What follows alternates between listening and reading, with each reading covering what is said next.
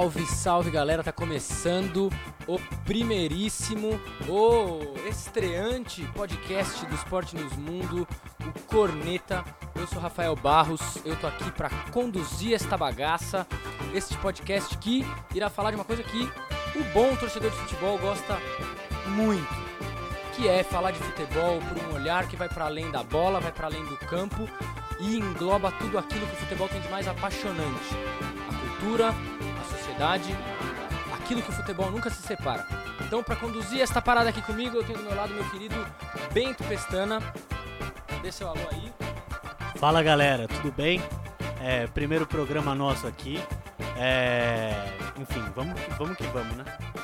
Isso aí, vamos que vamos. E hoje a gente vai falar de um tema que é, evidentemente, o tema da semana para qualquer torcedor de futebol, que é a final da Libertadores que vai acontecer nesse próximo sábado. Nós estamos gravando esse programa na quinta-feira e você vai ver ele na sexta-feira de manhãzinha, então você já vai estar com aquele clima de véspera de final de Libertadores, Flamengo e Palmeiras e por isso mesmo que a gente trouxe pra gente, pra, a gente trouxe pra cá um rapaz especial, assumidamente palmeirense, vocês não estão vendo, mas ele tá ali com a camiseta do Palmeiras, um campinho de futebol no seu fundo. Pedro Hernandes, ou para alguns, alegria nas pernas, tá aqui com a gente. Um abração, Pedro. Fala, Rafa. Um abraço aí pro Bento também. É um prazer estar aqui com vocês no episódio estreante. E bora falar de bola, bora falar desse assunto. E vamos conversar também sobre a torcida, né? Afinal de contas, os forasteiros aí pelo mundo e a torcida é uma das almas do nosso querido futebol. Muito bem, muito bem. Então, olha, Final de Libertadores tem assunto a rodo pra gente falar, né? Especialmente essa que trouxe uma série de coisas na mesa é, é, do nosso debate que dão uma cutucada no torcedor, né? Então a gente pode falar sobre final única, a gente pode falar sobre o preço dos ingressos, a gente pode falar também, claro, sobre todo o clima que envolve os treinadores para a véspera do jogo, porque esse último mês foi de incansáveis análises sobre Abel, sobre Renato, crítica de um lado, crítica de outro. Mas eu acho que a gente podia começar falando exatamente do elemento que incomoda o torcedor, que muitas vezes vai perder o seu time numa final de Libertadores como essa, né? É, essa é a segunda Libertadores, terceira Libertadores como, com final única. A primeira foi o Flamengo e River Plate, vencida pelo Flamengo em 2019. Palmeiras e Santos fizeram ano passado no Maracanã e agora no Uruguai a terceira final nesse modelo europeu que a Comembol é, impôs a nós. A gente tá vendo a consequência disso, né, gente? É, o resultado que tem a final única e o resultado não só da final única, mas da insanidade financeira da Comembol é, na hora de, de, decidir o preço dos ingressos. Ou seja, ingressos a mais de mil reais, mais sem barato. nem. O mais barato, né? Exatamente, ou seja, que torcedor vai para essa final? Você que é palmeirense, Pedro. É, que torcedor do Palmeiras vai para essa final? Quem vai ter esse direito, esse privilégio de ver Flamengo e Palmeiras no centenário? Pô, igual você falou, é um privilégio realmente, né? Não tem condições, ainda mais pra gente que mora no Brasil.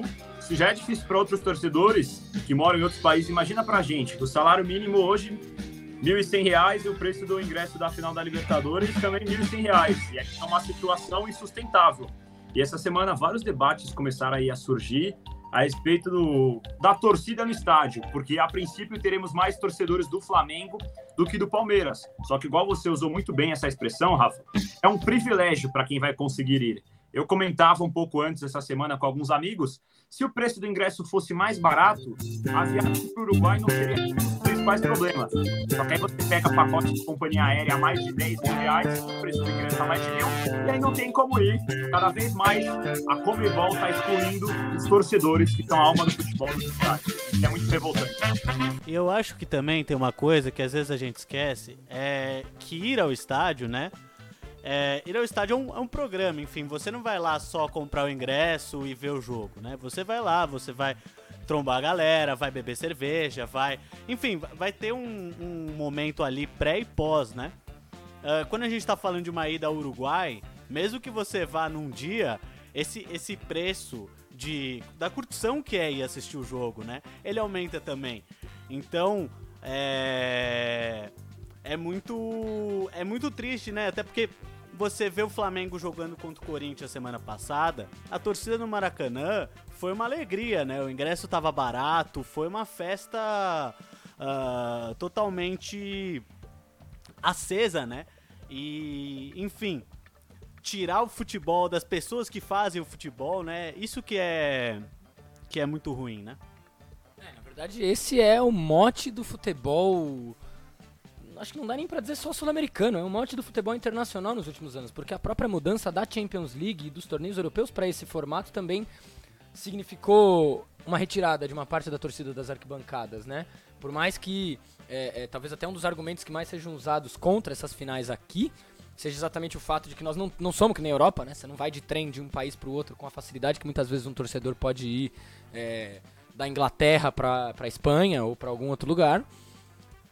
Agora, o que é mais absurdo, na verdade, é ver a facilidade que a Comembol tem é, multiplicar por dois, três vezes o preço do ingresso da final do ano passado e esquecer que o dólar no Brasil, para uma final de dois times brasileiros, era praticamente dois reais a menos na cotação. Ou seja, é, é, o, o, torcedor palmeirense, o torcedor flamenguista que quer ir ver o jogo, ele vai ter que escolher entre comer osso para ir ver um jogo ou alimentar a sua casa. E aquela decisão que muitas vezes os torcedores tomam, e a gente sabe que os torcedores tomam, de gastar, a gente mesmo como torcedor, imagino que já tenham tido momento de gastar uma grana a mais do que você pode para ver um jogo de futebol. É, eu mesmo, quando voltou o futebol, fui, gastei uma grana que talvez eu não pudesse ter gastado naquele mês para ver o meu time no retorno, né? É, agora, por esse preço é impossível você falar isso. E aí, e aí, e aí é legal até a gente ver a vergonha, na verdade, que foi o, o próprio jogo da, da, da Sul-Americana, né?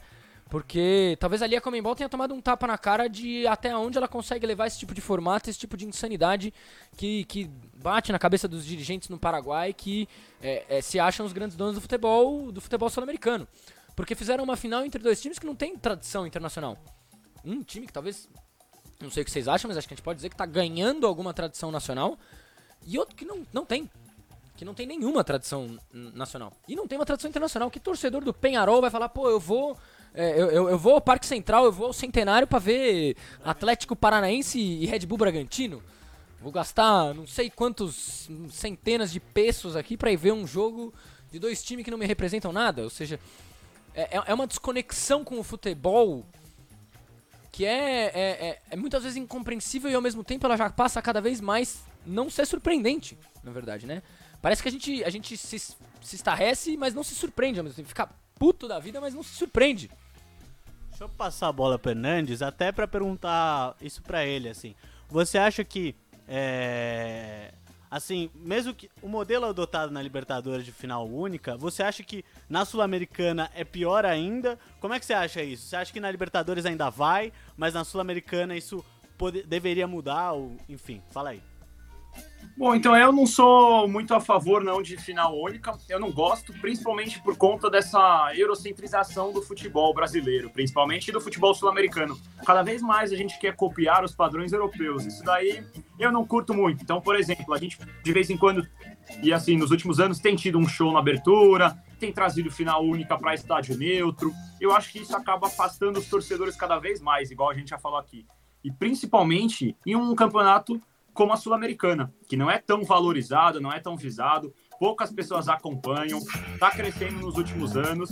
E aí, outro aspecto ridículo, né? A gente leva para outro país a final da Sul-Americana, o estádio vazio, e se você quer assistir com imagem, você ainda precisa assinar uma plataforma de streaming, precisa assinar a Comebol TV para você conseguir assistir. Então isso eu não curto muito. Eu sou daqueles torcedores que preferia um sorteio para decidir. E vai ter Palmeiras e Flamengo. Sabe, é a final, primeira final no Allianz Parque, a segunda no Maracanã. Eu preferia assim, porque aí o torcedor se sente parte do grande espetáculo. Não, com certeza. É, e assim, até já entrando um pouco no, nos jogos que o jogo único proporcionou, né? Eu acho que em 2019 você estava falando de duas torcidas que, de clubes imensos, né? O Flamengo e o River Plate. É, e de clubes que, assim, na época eram os dois melhores clubes da, da, da, da América, né? O da Sul América, pelo menos.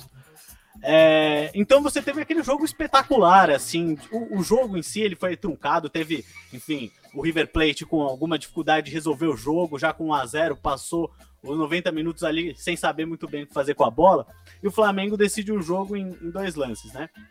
É, então teve essa, esse apelo né, do jogo único, esses gols no final e tal. Mas isso não. É um jogo entre duas equipes também que gostam de jogar futebol, né? Tem essa diferença entre, por exemplo, a final de 2020 entre o Santos e Palmeiras, que ninguém quis jogar futebol até o momento que o Breno Lopes fez o gol. Tem essa diferença um pouco gritante também. Não, é, exatamente. E, a, e aí era um pouco onde eu ia entrar. É, que também como que a, a, final única, e isso acontece na Europa também, ela não traz esse clima um pouco é, não é só defensivista, né, mas cauteloso nos treinadores, nos times, aquele medo de perder vai crescendo, crescendo, crescendo e ninguém joga. Concordo com o que você falou e eu queria entrar em um assunto também, até sobre essa questão da, da final única, né? Que as duas equipes, como é um jogo único, as duas equipes, que de modo geral que estão jogando a final, não arriscam tanto. Na Europa a gente sabe que é um pouco diferente, mas ainda acontece, principalmente aqui no Brasil, igual o Rafa já falou, numa final de Libertadores, a gente vê pouca bola rolando. As duas equipes elas são mais cautelosas para não tomar gol. Então você não quer perder. E aí do outro lado da moeda, a gente tem um aspecto extra-campo daqueles que fazem o futebol ser da maneira como ele é, os torcedores, a famosa superstição, né? Então, para passar a bola para o Rafa, eu já deixo uma superstição aí para o torcedor do Flamengo ficar animado. O Rubro Negro foi campeão da Libertadores em 2019, em cima do atual campeão de 2018, River Plate. E agora, em 2021, disputa a final da Libertadores contra o atual campeão de 2020, o Palmeiras. Mas a palavra está com você, Rafa. Então eu vou pôr uma outra na mesa para você, pra gente mediar. Na verdade, eu vou pôr uma primeiro para te deixar desesperado, que é o seguinte: nós temos alguns times que foram campeões do centenário. Eu até, na verdade, vou deixar esse tópico para já. Eu ia falar dele depois, mas você introduziu pra gente falar um pouco do centenário. Porque a gente não tá falando de um palco qualquer de Libertadores, né? Nós estamos falando de um palco, de um estádio histórico, de um estádio que foi é, é a sede da final da primeira Copa do Mundo, de 1930, vencida pelo Uruguai. Ou seja, estamos falando de um estádio pesado, que mesmo tendo sido reformado para atender aos benditos padrões FIFA que destrói estádios e constrói arenas, que também tem bastante a cara do que a Comembol está fazendo com o futebol, né? Acho que se liga bastante as duas coisas. A gente está falando de um estádio que tem é, o maior número de finais de Libertadores de todos os estados da América do Sul. São 16 finais de Libertadores no, no estádio Centenário. Dos times brasileiros que já foram campeões no Centenário, temos o Santos, que ganhou é, em 62, e em 2011 que venceu o primeiro jogo.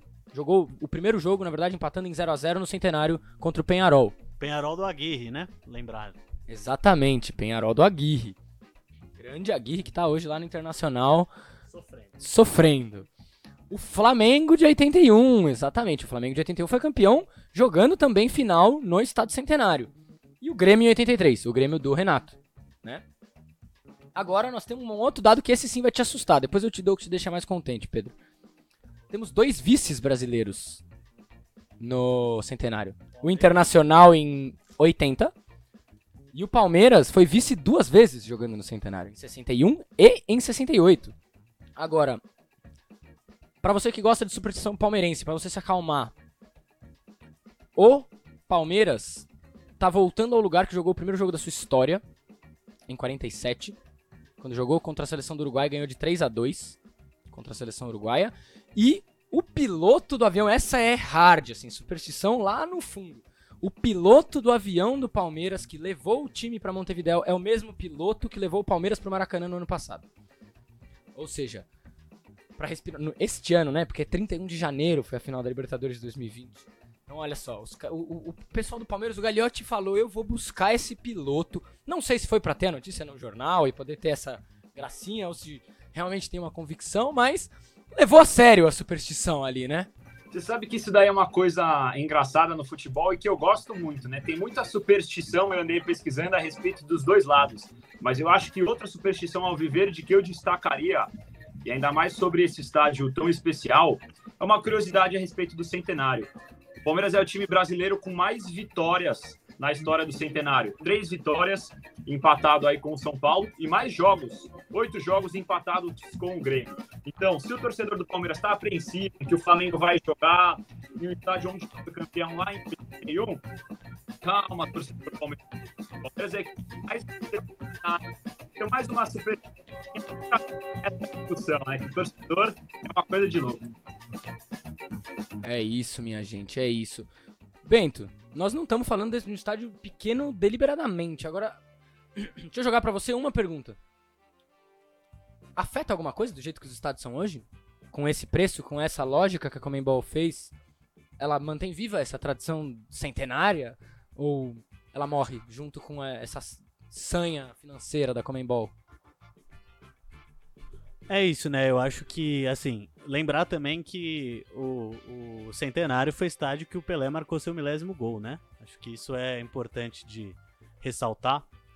É, então, cara, eu, eu acho que é isso, né? A Comebol, ela tenta fortalecer, por um lado, a cultura sul-americana de futebol, mas ela utiliza práticas que não são nossas. Então, necessariamente, o estádio é, esvazia, entre aspas, né? É, perde um pouco do seu significado. Claro que ele não deixa de ser seu não deixa de ser o centenário, não deixa de ser é, um palco ab absurdo do futebol mundial, não só do futebol sul-americano, né? É, mas assim, isso isso em termos de público, em termos de é, da reorganização do próprio estádio, né? Da, da, da, da reforma que está sendo feita, é, isso desvaloriza o, o, peso que você quer dar, né? Porque se você quisesse falar do centenário, falar de final no centenário, o centenário tinha que ser o centenário raiz, né? Sem, sem entrar no mérito de raiz Nutella, né? Que não é, não é esse o ponto. Mas é. Acho que, enfim, você, você perde muito. Uh, você perde muito do estádio, né? Na final. E para acrescentar mais uma pergunta, assim, é, também tem um problema, voltando um pouco para a questão das torcidas que é, enfim, possíveis brigas, né? Que é um, uma coisa que tem sido mais comentada ao longo dessa semana. Uh, possíveis brigas entre torcida, né? Lembrar que a rivalidade Palmeiras e Flamengo vem crescendo. Uh, e que, enfim, até semana passada o pessoal da Comebol não estava nem ligado disso, né? É, pois é, isso aí na verdade é uma questão que é, surgiu essa última semana a partir do, do Mauro César que estava em comunicação direta com bastante gente lá de Montevideo e das torcidas. E manjou, se ligou que estavam sendo combinados confrontos mesmo. E, na verdade, assim, a polícia. É, parece que a Comembol não aprendeu bulhufas, não aprendeu nada com o Boca River, primeiro jogo da final de 2018. Nada. Né? Eu, lembro, eu me lembro muito bem, inclusive, naquela semana da primeira final de 2018, que a Patrícia Bullrich, na época do governo Macri, que era secretária de segurança, é, é, a Argentina recebeu o G20. E ela, ela tava. Existia uma preocupação de segurança com esse órgão terrível.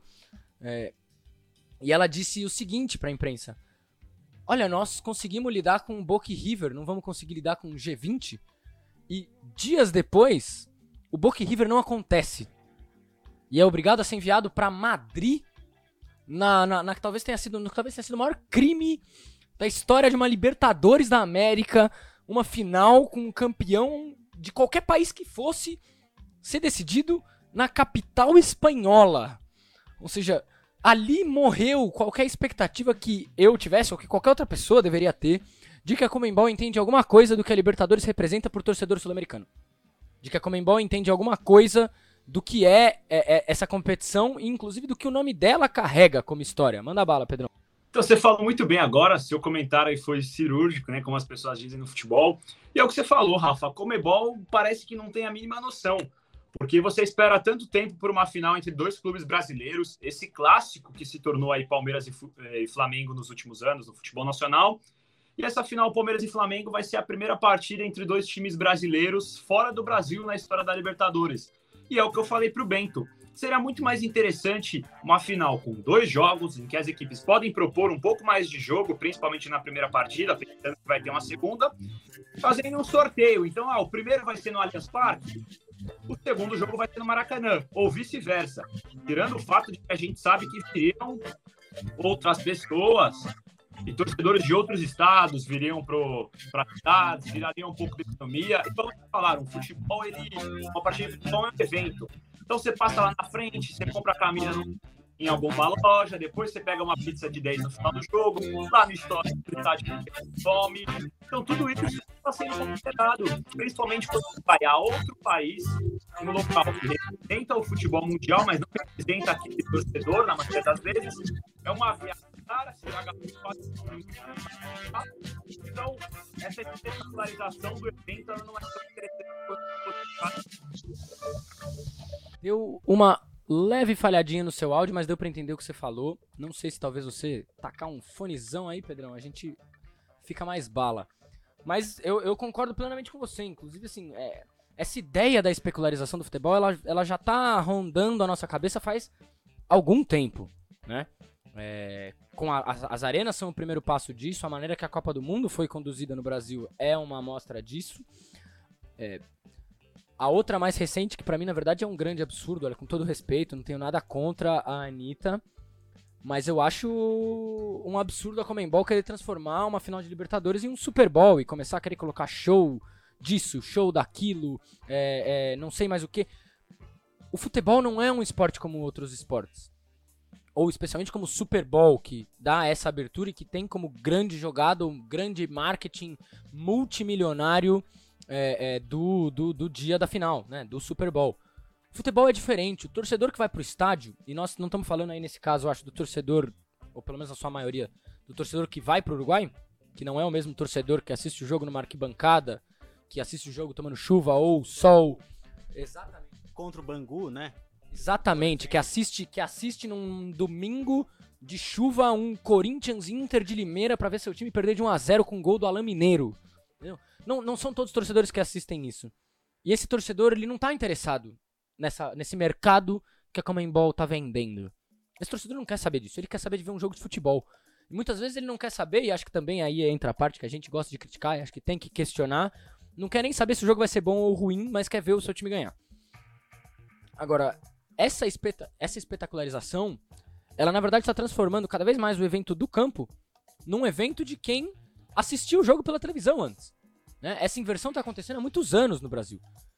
A massa que viu o jogo no estádio e que faz o estádio ser vivo, e a gente pode ver claramente essa diferença com a, o retorno das torcidas, como isso muda para a maioria dos times drasticamente a realidade no Campeonato Brasileiro, é, na, nos próprios campeonatos europeus, muda drasticamente. E eu já escuto o áudio do Pedro agora numa outra qualidade vindo daqui, olha que maravilha. E agora quem assiste o jogo na TV é quem estava na arquibancada. Né? Ou seja, o, o, o, torcedor, que não é só um torcedor, mas ele praticamente trabalha para o clube. O Arnaldo, o Arnaldo Ribeiro é, usou esse termo recentemente para falar do torcedor organizado, e eu acho que isso se estende do torcedor organizado para aquele que não é organizado, mas vai a jogo praticamente toda semana e tem o espírito de entrar no estádio para cantar.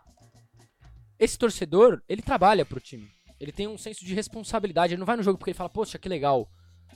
Ele vai no jogo, inclusive, se o time dele estiver em último lugar do campeonato. Porque ele tem um senso de obrigação de acompanhar o time dele e de ser um apoio.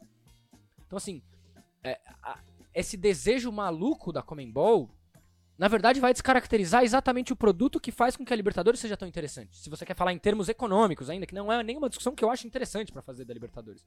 Mas se fôssemos discutir nesses termos, a própria ideia do produto não é essa. E o que apaixona as pessoas na Libertadores em ver o seu time disputar um torneio como esse não é, não é esse. E aí eu, eu tô com você, cara matar a final e de volta, casa e fora, perde inclusive uma parte do glamour, porque, cara, porra, quem, quem é que é campeão ganhando do Boca ou, não perdendo pro Boca fora de casa? Quem é que é campeão é, é, vencendo o River Plate no Monumental de Nunes, vencendo uma LDU na altitude? Ou até, como foi o caso do próprio Grêmio do Renato Portaluppi, né? É, vem fazendo uma ótima partida fora de casa, tendo que enfrentar diversas dificuldades na Argentina, dificuldades do próprio time do Lanús, que na época era um ótimo time, e a dificuldade de enfrentar a torcida, né? Então quando você vê um clube que enfrenta um, um time que enfrenta todas essas dificuldades e ainda vence fora, é uma coisa maravilhosa também, né? É, enfim, passa a bola para Hernandes.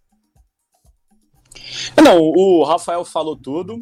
E é triste ver o futebol desse jeito, né? É triste ver a maneira como, principalmente, as entidades controladoras do nosso esporte acabam tratando o torcedor. É claro que não dá para a gente generalizar, mas você percebe a diferença de uma torcida de futebol que tem condições de ir para o Uruguai e daquela torcida que vai na porta do CT apoiar o time, porque a torcida do Palmeiras e a do Flamengo fizeram uma festa linda, linda, linda no centro de treinamento. Aquilo é a verdadeira essência da torcida no futebol. Então você tinha bandeirão, sinalizador, fumaça das cores do time, era torcedor em cima do ônibus, os caras foram lá para apoiar. E essa massa que estaria aí caso a final fosse disputada em dois jogos, jogando em casa, infelizmente não vai poder por conta desse preço abusivo. É o que a gente fala, talvez, é, e sendo redundante mais uma vez, talvez a viagem em si não fosse ser nem o maior dos problemas se o ingresso fosse mais barato. A galera ia dar um jeito de ir para o Uruguai. Ah, 50 reais o ingresso, 100 reais, 120 no máximo, assim, você daria um jeito de ir para o Uruguai. Agora eu mesmo, quando meu time se classificou para a final, na hora eu botei na internet, viagem para o Uruguai. É assim, uma hora depois do jogo contra o Atlético Mineiro. A passagem já estava custando mais de 10 mil reais em algumas companhias aéreas. E nem tinha saído o preço é da passagem. Ganância. Mas é uma ganância terrível, é tenebroso, cara. Porque eu tenho certeza que tudo no Uruguai deve estar a, a, a, preço de, de ouro, cara. Porque os caras se preparam, preparam o mercado e falam: bom, agora a gente vai rapar o bolso de quem vier pra cá. E se você quiser vir pra cá e passar um tempo, viver a experiência de viajar pra uma final de Libertadores, você vai ter que Cara, você vai ter que, que pagar um, dois, três, quatro, cinco salários mínimos, cara. Quem tem condição de pagar cinco salários mínimos para ir ver um jogo de futebol? Se já dói, a gente cobra quando os ingressos não estão a 30 reais. Né? Ou seja, por exemplo, o, o, o, Galo tá querendo. Só pra sair da Libertadores, o Galo tá querendo. Meu, pagar a sua dívida com o valor dos ingressos da final da Copa do Brasil. Ingressos ali médios de 300 reais, cara. É, é uma loucura, é uma loucura. E aí, existe uma chance de a gente ver uma coisa talvez não igual, mas parecida com o que a gente viu no jogo da Sul-Americana, né?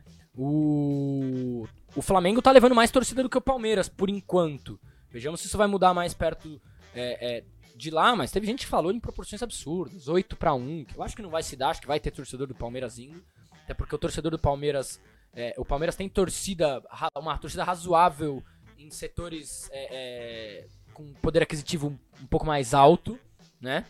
É, assim como o Flamengo tem 40 milhões, tem gente muito ferrada e gente com bastante grana. Assim como o Corinthians também tem, tem seus 30 milhões, tem muita gente com bastante grana e muito mais gente muito ferrada, claramente. É, agora, isso é, isso é um perigo, né? Talvez o Palmeiras acabe jogando meio fora de casa lá. É, e aí a, o jogo único que em tese seria neutro não fica neutro, né? É, enfim, era, era só esse, esse pitaco. Fala aí, Nantes.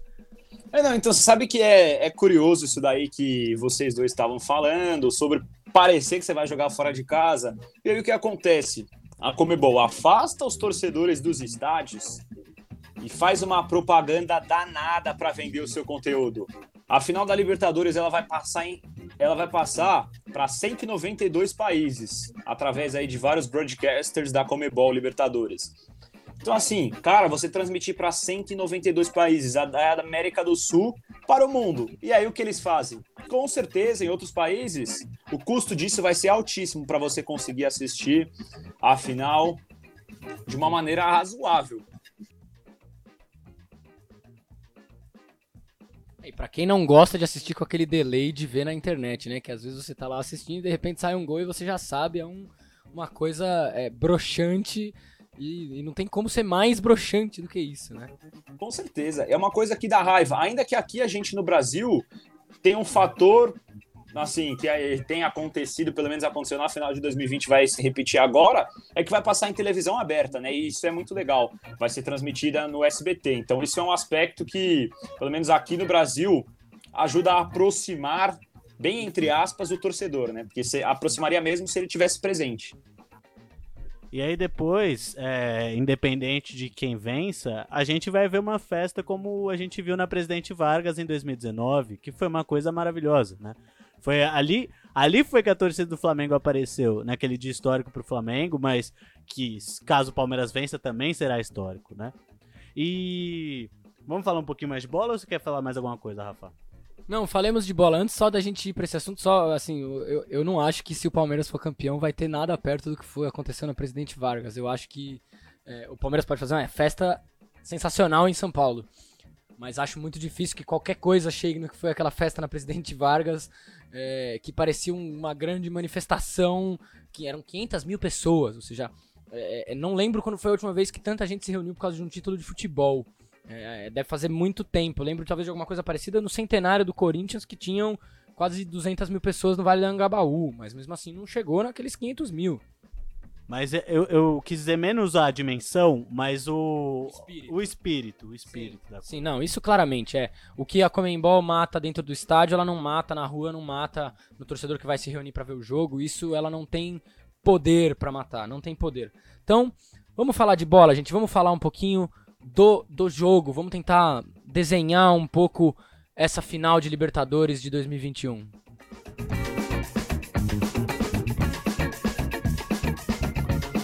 Muito bom, muito bom, muito bom. Estamos aqui com essa sonzeira deliciosa, cara. Olha, a gente tá com uma trilha sonora é, é, bem montada para esse nosso programa. Vocês vão ouvir programas novos, futuramente músicas novas. Vai ter bastante coisa bacana por aqui no Corneta. Então, galera, vamos falar de futebol, bola, campo, o jogo. A gente passou esse último mês acompanhando todos os debates que envolviam como chega o Flamengo e como chega o Palmeiras. Fazendo um resumo chulo, o Flamengo era favorito no dia em que se decidiu a final. Franco favorito. Ninguém tinha alguma dúvida de que o Flamengo seria campeão da Libertadores. O tempo passou e o Renato foi mostrando que que é mau treinador. Sim. Sim, acho que a gente pode ser categórico aqui nas nossas posições. Mostrou que é mau treinador. É, E mostrou que tem uma limitação tática muito séria. E o Palmeiras entrou numa fase derrocada depois de se reajustar, ganhou seis partidas seguidas, mudou um pouco essa perspectiva. E aí vieram três jogos que derrubaram esse cenário pro Palmeiras. Talvez o empate com o Galo tenha dado um pouco uma animada, porque alguns jogadores reservas ganham pontos, mostram que podem ser uma boa opção pra final, como o Wesley, o Verão foi muito bem no jogo também. Agora, como é que ficou essa balança pra vocês? Vocês acham que o Flamengo ainda é favorito? Vocês veem o Palmeiras com uma chance é, é, de disputar essa posição de favoritismo? Não dá pra falar de favoritismo? Deixa eu, deixa eu rodar a bola pra você primeiro, Hernandes, pra gente ver o que, que você acha. Então, a gente percebeu aí ao longo do tempo como os times do Flamengo aí e as escalações do Renato Gaúcho têm um problema muito sério, principalmente na linha de zaga. São zagueiros que, particularmente, a gente vai falar daqui a pouco, vai destrinchar tudo certinho, mas dando uma prévia do que eu penso, a gente sabe que são zagueiros bons, pelo menos do meu ponto de vista individualmente, aí Rodrigo Caio e Davi Luiz. O problema é que são defesas muito abertas, e a gente vai falar como que o Palmeiras pode atacar esses espaços de maneira melhor.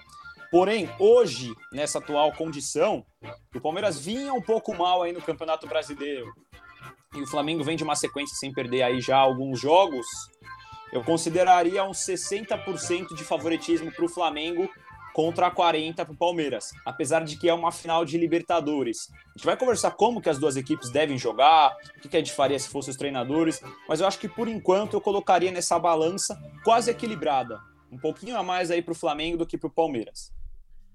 É, eu vou muito na linha do Hernandes, assim, eu não vou dizer de 60 a 40, porque eu realmente acho que o time do Flamengo, caso o Palmeiras saiba aproveitar, pode dar as brechas que o Palmeiras precisa. A gente tá falando de um Dudu que chegou ao Brasil é, capengando fisicamente, não vou dizer que ele tá, não vou dizer que ele tá voando, mas ele já tá jogando melhor.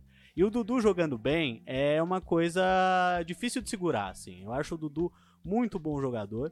A gente tá falando de um Rafael Veiga que também cresceu nessas partidas recentes. O Scarpa, que, mesmo que não seja titular, pode ser opção. E ele tem um jogo, o Scarpa tem um jogo interessante, é, de buscar muito a falta, de tentar passes mais verticais e cruzar muito a bola, né? Uh, para cabeceadores, caso o Felipe Melo jogue, por exemplo, mas Gustavo Gomes, é, o próprio Luan em algum lugar, né? É, enfim, são jogadores grandes, fortes. E o Flamengo, nesse quesito é, físico, ainda parece um pouco abaixo do, do Palmeiras. Só para dar um tapinha de Flamengo, o, a, a, grande dúvida do Flamengo, no fundo, é a Arrascaeta ou o Michael, né? É, assim, eu, eu não sei dizer porque eu achei o Arrascaeta péssimo no jogo contra o Grêmio, fisicamente. A bola que ele joga, acho que é indiscutível, assim, o Arrascaeta é muito craque. Só para fechar. É... Só ia dizer que mesmo assim ele participou do gol. Mesmo assim, ele participou do gol, né? E o, e o Pedro também mostrou que, que voltou muito bem. Mas eu acho que o Michael seria o jogador pro Flamengo incendiar o segundo tempo. Então, para mim, fica uma dúvida bem, bem séria, assim, com quem que eu entraria. É, eu, eu não tenho essa dúvida, vou ser bem sincero com você. Eu acho que ele. Das duas opções, que eu acho que são as opções sensatas do Renato, que seria entrar com o Michael e o Arrascaeta entrar pro fim do jogo, que ele correria o risco de ter um Arrascaeta mais cansado no fim de uma prorrogação, por exemplo. É, eu preferiria entrar com a Rasca nos primeiros 45 minutos. Ele joga sabendo que vai sair no intervalo e no intervalo entra o Michael pra pôr fogo no jogo. Claro que assim, ele corre o risco de é, essa estratégia não servir para ele. Agora eu não consigo ver um cenário, porque se o Palmeiras, por exemplo, sai à frente no primeiro tempo, o Rascaeta não aguenta um jogo de intensidade pro Palmeiras, pra, pro Flamengo tentar virar um jogo. O Michael, sim. E o Michael, na verdade, eu acho que ele vai se dar bem, talvez, com a defesa do Palmeiras ali. É, a depender de que lado vai ficar o Luan. O Luan normalmente joga do lado direito da defesa. E vocês falaram do Luan, pra mim a preocupação não é se ele vai ser uma boa peça ofensiva. Mas é se ele não vai errar como ele erra em jogos decisivos costumeiramente.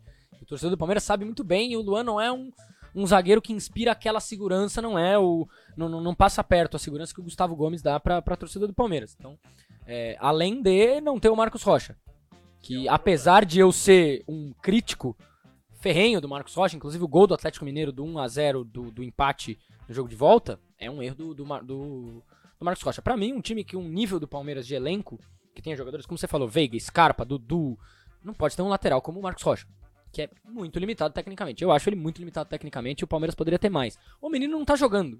Não tá jogando. A torcida tá incomodada porque o menino não joga bem faz algum tempo. E não parece que ele é uma boa opção pra entrar já pela lateral direita. Se o Mike estiver bem, vai jogar o Mike. E eu acho que tá certo. Nesse sentido, o Mike é mais consistente mesmo. Agora, eu queria jogar uma questão para vocês dois que eu acho que é interessante também pra gente tentar olhar para esse painel tático desse jogo. Porque a gente tá falando de um, um treinador que claramente estuda muito futebol e gosta de estudar futebol e gosta de estratégia. E não tô falando se a estratégia dele é boa ou se a estratégia, se a estratégia dele é ruim. Eu não gosto da estratégia do Abel. Acho o Abel um treinador com muitas limitações para fazer algo diferente de contra-ataque e jogo de evolução rápida a partir de marcação lá embaixo, todo fechado, todo trancado. Tem muita dificuldade quando precisa ter a bola no pé. E tem jogadores excelentes para jogar com a bola no pé, como você mesmo falou. Vem é o melhor jogador do Palmeiras, na minha opinião. O, o que joga esse rapaz é espetacular.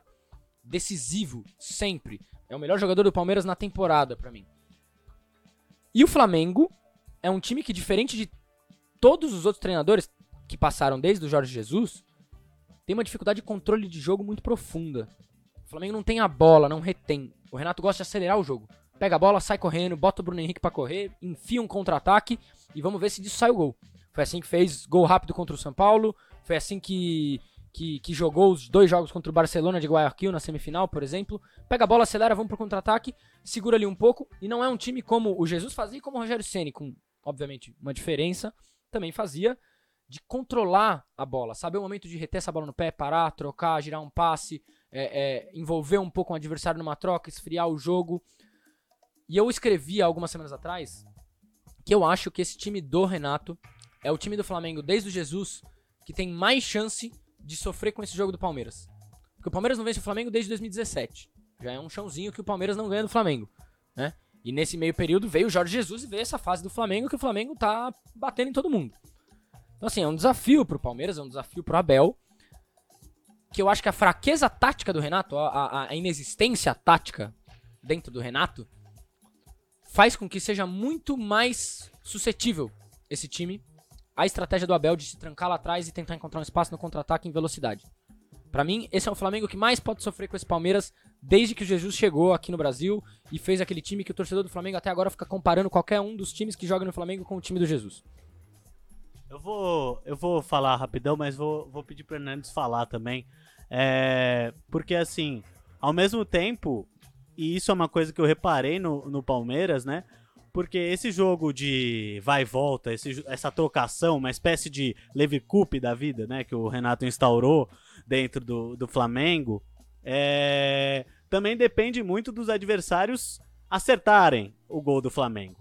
E o Palmeiras, assim, pelo que eu reparo, tem tido mais capacidade do que em anos passados de fazer gols é, mesmo que o, o, a quantidade de gols não seja excepcional dentro de um campeonato brasileiro, etc., mas eu acho que a precisão do, do time dentro da área com chances claras é muito maior do que em tempos passados. Por outro lado, se não fizer o gol e o contra-ataque vier, é aquela coisa, né? Bruno Henrique, Gabigol em cima de você, fica difícil segurar. Fala aí. Não, você falou muito bem, fica difícil segurar. E para a gente falar de algum aspecto que tem preocupado aí o torcedor palmeirense, e que tem deixado o torcedor rubro-negro feliz é a lateral direita do Palmeiras, né? Claramente o Mike deve vir de titular no último jogo contra o Atlético Mineiro, e esse jogo eu consigo falar bem que inclusive eu estava comentando a partida. Claramente, na hora que saiu a escalação a gente viu que o Mike não tinha sido nem relacionado, não estava nem no banco, já deu para sacar que ele que seria o titular na final da Libertadores. Afinal de contas, não tem outra opção. O Palmeiras não tem opção. Não dá para botar o Gabriel Menino, que vem muito mal. Agora, o que pode acontecer? O Mike ele é um jogador também de uma limitação técnica. Obviamente que ele pode surpreender a gente. Todo mundo sabe como o futebol é. Mas o que deve acontecer e o que eu acredito que o treinador Abel Ferreira vai fazer para tentar parar esse ataque feroz do Flamengo. Uma estratégia muito utilizada por ele linha de cinco, seja lá com três defensores, três zagueiros, ou até mesmo com um volante. Então, dois zagueiros e um volante com o Felipe Melo jogando ali entre os dois zagueiros. Do lado mais frágil do Palmeiras, da lateral direita, que é onde o Luan costuma jogar, como o Rafael já falou bem, pode ser que haja uma inversão, assim como foi nas semifinais da Libertadores, que o Abel Ferreira mudou de lado. O Luan jogou o primeiro jogo lá no Allianz Parque 0 a 0 jogou pela esquerda, do lado do Piquerez, e o Abel, sentindo essa limitação na época com o Marcos Rocha, levou o Gomes para a direita para tentar parar o Diego Costa. No jogo do próximo sábado, no dia 27, acredito que seja sim essa linha com cinco defensores, no esquema Abel Ferreira de se jogar, baliza zero. E aí lá na frente, eu faria uma alteração e que a torcida do Palmeiras tem pedido muito, muito, muito. O Wesley no lugar do Rony. Porque o Wesley é um jogador que tem os prós e os contras de começar jogando, né? Pode ser que ele canse no segundo tempo se ele começar jogando, mas ele é um jogador muito mais habilidoso que o Rony, a gente sabe. E o Palmeiras jogando ali num 5-3-2 com Wesley e Dudu lá na frente, é um ataque muito veloz também de jogadores que finalizam bem. Então, qual que eu vejo a diferença, assim, é, em relação à habilidade, em relação à característica de jogadores? Se o Rony começar jogando, ele é um jogador que peca um pouco na finalização, mas ele é muito rápido também. E o Wesley pode ser aquele elemento para o segundo tempo. Igual o Flamengo do Renato pode ter o Michael para jogar no segundo tempo, o Wesley pode ser essa arma, esse jogador bom no um contra um ofensivo, que vai para cima e taca ali pau mesmo, dribla, joga com alegria nas pernas, diferentemente do Rony. E aí, por outro lado, se você começa com Wesley, você começa com o Palmeiras mais um ritmo frenético dentro de campo desse primeiro tempo. E aí você põe o Rony para tentar assustar e para tentar dar um gás. A dúvida para mim, lá na frente, analisando aí igual a gente está fazendo aqui, seria essa. Agora lá no na linha de zaga, igual eu falei, se o Felipe Melo não estiver entre os zagueiros, ali entre o meio dos zagueiros, provavelmente eu viria com Gomes, Luan e Renan. E aí o Gomes jogaria como zagueiro central, você teria o Renan pela esquerda, afinal de contas ele é um zagueiro canhoto, e você teria o Luan lá pela direita. E aí o Gomes faria o apoio com o Luan no mesmo, na mesma, no mesmo lado do campo onde joga o Mike. E aí o Felipe Melo poderia fechar o meio a hora que o Gomes sair para dar a cobertura junto com o Luan. E a gente sabe que não é fácil separar Everton Ribeiro, Gabigol, Bruno Henrique. É, nada, nada fácil. Agora, vou falar para você, viu? Esse Palmeiras vai ficar trancado de um jeito nessa final. É aquela final que a gente não precisa nem perguntar assim: ah, será que vai ser um jogo bom, cheio de gols? Eu acho que só vai ser isso se o Flamengo abrir o placar lá pros, até no máximo uns 20 minutos do primeiro tempo, forçar o Palmeiras a sair. Aí sim a gente pode ter um jogo aberto. Que aí vai ser um jogo complicado pro Palmeiras. O Palmeiras tem que sair com a bola pra cima do Flamengo. É, acho, acho diferente de jogar com o Flamengo que foi campeão da, da Recopa, né? É, agora, se o Palmeiras sofrer um gol, eu acho muito complicado. Se o Palmeiras faz um gol cedo, meus amigos, aquilo ali vai virar um, um rocambole dentro da área do time do Abel Ferreira. É, só que por outro lado é isso, né? Ah, tudo bem, o Flamengo faz o gol primeiro. Aí também não consegue controlar o jogo, né? Então, enfim, é uma. É muito delicado a. a... Eu, eu acho delicada a situação do Flamengo. Acho que o Flamengo vai depender muito de um dia inspirado do Arrascaeta, do Gabigol, do Bruno Henrique do Everton Ribeiro. Claro, dos seus zagueiros também, que são ótimos e que fazem, né?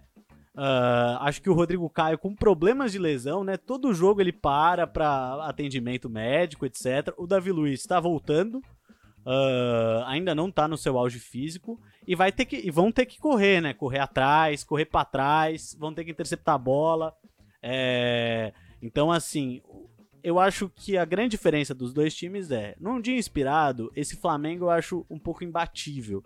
Por outro lado, uh, eu acho que o treinador do, do Palmeiras consegue neutralizar muito bem seus adversários. Então, vai ser um jogo do talento individual contra o preparo de um treinador europeu e, enfim, mourinista, né? É, é mourinista é a melhor definição mesmo pro, pro Abel. Agora, realmente, eu concordo com você, viu? É, é, é um jogo muito decidido na individualidade. Demais até. E o Flamengo tem mais nesse sentido, tem mais individualidade do que o Palmeiras, mas. É, é, se o jogo for. O jogo sendo assim, eu acho que vale uma coisa até interessante que quem colocou foi o Pedro Ivo, da ESPN, num, num dos linhas de passe recentes, falando da, das perspectivas para o jogo. Que é inclusive curioso pra gente entender a fase do Renato Gaúcho e o que, que ele representa, né? Tá complicado a coisa. A torcida que num dia tá xingando ele, no outro tá cantando o nome dele é, é, numa esquizofrenia maluca. É, ele falou o seguinte: que a melhor coisa que o Renato pode fazer pro Flamengo para essa final é não atrapalhar. Ou seja, olha o sintoma do que é um treinador que não tem conhecimento tático e vive de ser um cara que é bom de grupo. Porque ele é bom de grupo, não, dá, não tem como negar. O cara chega nos grupos, a galera gosta dele. Ele, ele afaga o ego do jogador, do jeito que ele fez com o Gabigol, que tava magoado com o Rogério Senna. A primeira coisa que ele fez quando chegou no Flamengo foi passar a mãozinha na cabeça do Gabigol, pra ele não ficar com o ego ferido. Ele é um treinador que sabe lidar com essas, essas mesquinices, essas mazelas de jogadores é, é, terríveis, assim, no, no vestiário. Mas na hora de falar de futebol é muito ruim. Só pegar lá o Washington falando no Flow podcast lá do, dos, dos, do Flow Sport Clube que, que o Renato não tinha tática, que ele tava aprendendo a, ser, a, a tática quando o Fluminense perdeu a final da Libertadores para a EDU. Então ele é fraco, fraco. E o melhor que ele pode fazer para um time que sabe tanto o que fazer em campo e tem tantos jogadores de qualidade, porque a gente vai listando, você fala, pô, é William Arão, tô indo da zaga para cima, William Arão, é, Andrés Pereira, Everton Ribeiro, Michael, Bruno Henrique, Gabigol, Pedro. Arrascaeta, Pedro. Isso já é uma lista extensa de uma galera que decide. Claro, assim, é, é, é o que eu falei. O Rafael Veiga, para mim, é o jogador mais decisivo do Palmeiras. Eu acho que ele é o jogador que pode ser mais decisivo. Apesar de muita gente estar tá na expectativa do Rony, eu não acho que o Rony é um cara que o Palmeiras tem que apostar como o decisivo. Se souber jogar, vai saber jogar do jeito que o Abel gosta, com o Veiga sendo o articulador de todas as chances de aproveitar todos os buracos que o time do Renato vai deixar. Porque o Renato vai deixar bastante buraco. E o Palmeiras vai ter espaço para jogar do jeito que o Renato joga. E eu acho que isso vai ser um problema que o time do Flamengo vai ter que olhar em campo e saber fazer mais do que o Renato é capaz de dar para eles. Bem mais. Porque se fosse pautar só pelo que o Renato oferece para eles, o time do Flamengo tá ferrado. Então vai ser um jogo complexo pro Flamengo, mas ao mesmo tempo complexo pro Palmeiras também, porque é isso, né? A gente tá falando de talento individual. Quando esse cara pega a bola, entra na frente, decide, o Michael vai lá, raspa três da bola e toca no Bruno Henrique, ou o Bruno Henrique, que é absurdamente decisivo em Libertadores. Temos que levar isso em conta. O Bruno Henrique é fenomenal jogando Libertadores e para mim é o melhor jogador do Flamengo hoje, desse time do Flamengo. É muito decisivo. Tudo, tudo fica numa balança. Eu não sei se eu daria os 60-40 que você deu. Talvez eu, eu, eu desse uma interrogação que pende para um 50-50 e seja o que Deus quiser. E vejamos o que vai ser essa final e torcendo para que fosse um 3 a 2 um 2 a 1 pelo menos. Né? Algum jogo com mais gols. Então, vocês sabem que eu acho que a gente pode se surpreender também, porque quando as duas equipes fizeram a, a final da Supercopa do Brasil, foi um jogão. O Palmeiras saiu na frente com um golaço do Rafael Veiga, famoso drible da vaca ali, foi, foi um grande, grande drible e foi um jogão. Eu acho que talvez essa final da Libertadores possa surpreender bastante gente, inclusive estes aqui que vos falam, porque Talvez a gente possa imaginar um jogo aí de ataque contra defesa, transição rápida, mas pode ser que seja uma partida de um futebol muito bem jogado. Também pode ser que nos surpreenda. Assim, a expectativa e analisando dessa maneira, por serem dois times muito perigosos, a gente tende a achar que talvez a equipe jogue por uma bola ou por outra, ou por exemplo, bola parada, que faz a diferença nesse tipo de jogo. Mas também pode ser que as duas equipes entram e surpreendam a todos. com um, baita jogo de futebol. Igual o Rafael falou, seria legal se tivesse esse aspecto aí. Um time vai, ataca, outro defende, vai, ataca. Então, esse ataque contra a defesa de uma maneira equilibrada, com as duas equipes levando perigo, né? Porque a gente sabe que às vezes, o que acontece com o Palmeiras em muitos jogos, é que o Palmeiras chega muitas vezes ao gol sem levar perigo e errando muitas finalizações. Não, é verdade. É, eu, assim, eu vou desejar boa sorte às duas equipes. Claro que eu vou fazer minha secadeira aqui, não vou falar para que lado. É, mas vou desejar boa sorte às duas equipes. Enfim, ansioso pro jogo de sábado, né? Sábado a gente vai saber quem, foi, quem vai ser o campeão da Libertadores. E foram alguns meses de espera, né? Parece que fazem anos que Atlético, Atlético Mineiro e Palmeiras jogaram. E anos que o, o Flamengo venceu o Barcelona de Guayaquil uh, em Guayaquil, né? É, só para fechar, também o Abel Ferreira não pode com, contar com um pênalti perdido pelo Hulk da, da, da semi da, da, da, da, da, semifinal, né? Porque o Gabigol não perde pênalti, não. Então o Flamengo tem que tomar esse. O Flamengo, o Palmeiras tem que tomar esse cuidado também. Então vamos lá, pra gente encerrando esse tema, eu quero um palpite no seco, Pedro. No seco. Resultado, placar. Aí você me pegou, né? Mas eu acho que vai ser 2 a 1 um pro Palmeiras. 2 a 1 um pro Palmeiras. Bento, seu placar do jogo. 2 a 1 um Flamengo. Ótimo. Então eu vou aqui de tô, tô mais que o Bento. 3 a 1 Flamengo. 2 do Bruno Henrique, 1 um do Michael. E o gol do Palmeiras, obviamente, do Rafael Veiga, né? De pênalti, exatamente, de pênalti. É assim que é assim que o Veiga mais marca, é assim que ele tá chegando em marcas espetaculares, espetaculares pelo time do, do Palmeiras. É, bom, a gente tá já amarrou muito bem essa final e agora é hora, minha gente.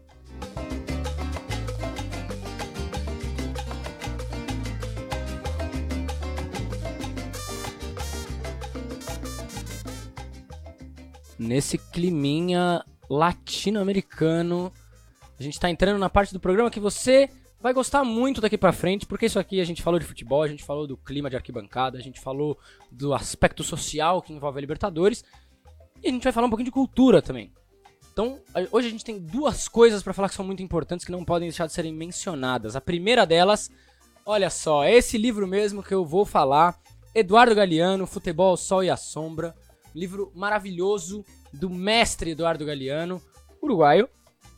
E que, assim, olha, minha galera, eu recomendo para você que gosta de alguém que sabe definir o futebol raiz, que sabe definir é, é, o fanático, o torcedor, o que é o futebol, a sua essência e o como a nossa sociedade destrói ela com sede de dinheiro. Tá aí um cara que é maravilhoso, então eu recomendo para vocês irem atrás desse livro lindo que conta a história do século a partir do futebol. Então tem política, tem futebol, tem sociedade. Você vai ler sobre a Segunda Guerra, sobre a Primeira Guerra, sobre todas as Copas do Mundo até é, provavelmente a Copa de 2098, provavelmente. Agora eu já não lembro. E fica esse recadinho para vocês desse, dessa lenda. Fica o recado também, não é de futebol, mas leiam Eduardo Galeano, leiam, leiam por favor. O Século do Vento, é uma sequência de livros maravilhosa também de Eduardo Galeano. Então, o que eu digo para vocês agora é o seguinte: o segundo tema ele é central na vida de quem ama futebol. É muito. Hoje é um dia que o torcedor apaixonado de futebol não pode esquecer. Hoje se completa um ano da morte de Diego Armando Maradona.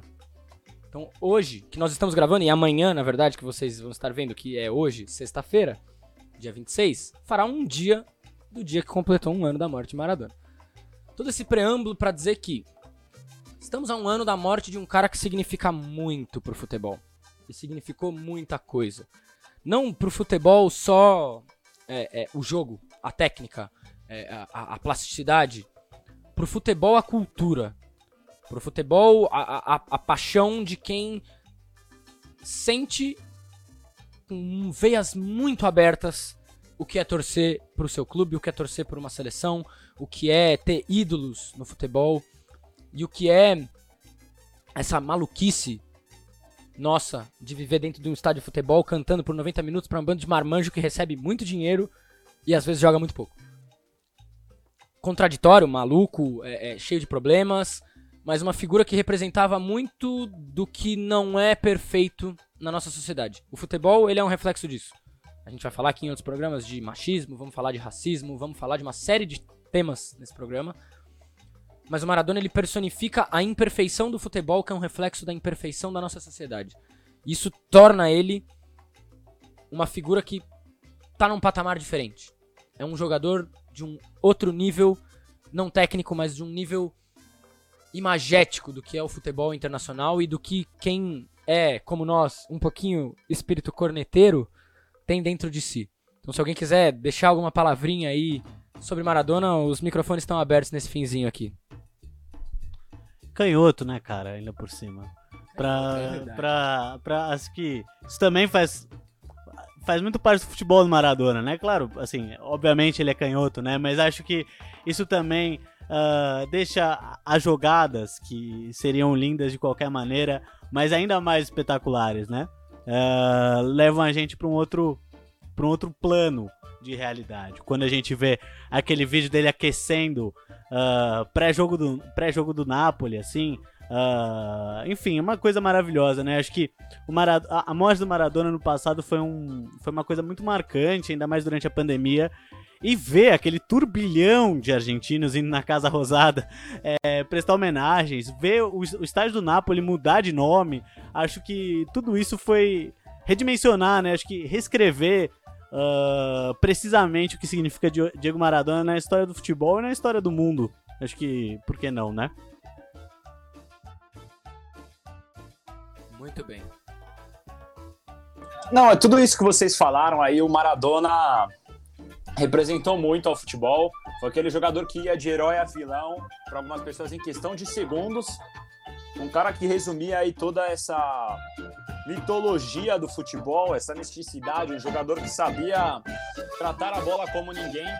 Um cara que faz muita falta pra gente. E também, no dia que a gente grava esse episódio, é o dia da despedida da formiga da seleção brasileira. Olha Lá na só, arena- meus amigos. Lá na Arena da Amazônia, despedida da formiga com a camisa da seleção brasileira. Uma mulher aí que marcou época e muito importante para o futebol feminino. Jogadora genial. Jogadora fundamental para o futebol feminino tá onde ele tá hoje. Com um potencial aí por cima. Potencial para chegar cada vez mais longe. É, Galera, nós estamos encerrando por aqui o nosso primeiríssimo episódio, nosso pilotão do podcast Corneta.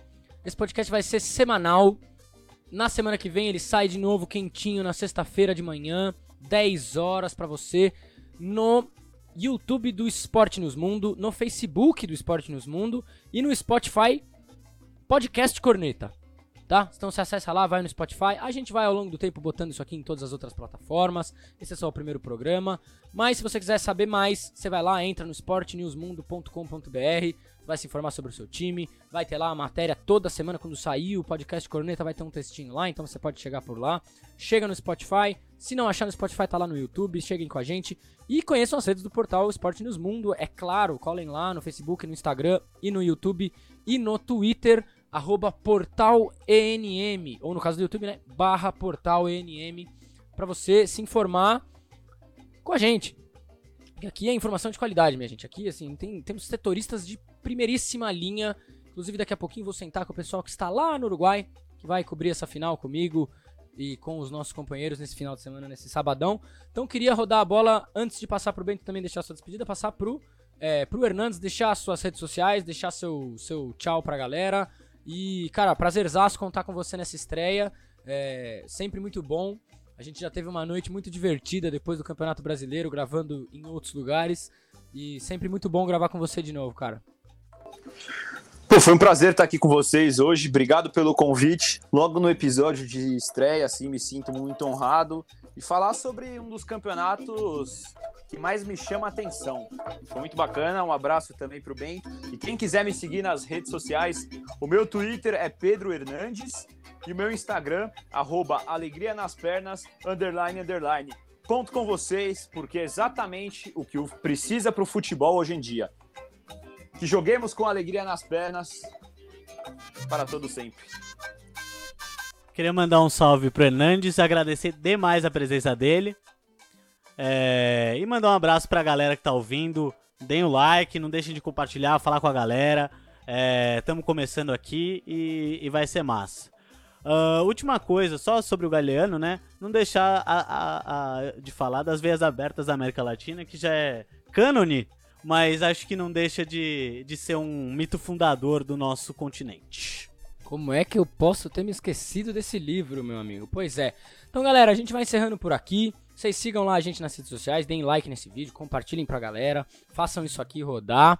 E e eu queria deixar um beijo especial para Isa Savarese, que está sofrendo com ansiedade para essa final e amanhã trabalharemos juntos, carregados de emoção nesse Flamengo e Palmeiras. Então você acompanha tudo pelo Esporte News Mundo no sábado. Vai ter live desde de manhã cedo, vai ter aquece. Nós vamos fazer o jogo ao vivo no YouTube do Esporte News Mundo. Então você vem com a gente que amanhã é um dia de final o dia inteiro. Você quer respirar final? Vai pro YouTube do Esporte News Mundo para acompanhar nossa programação, tá bom, galera? Então é isso, um abraço para vocês um grande beijo. A gente se vê na semana que vem. Esse é o primeiraço, meus amigos. Que alegria, que alegria. Tchau, tchau.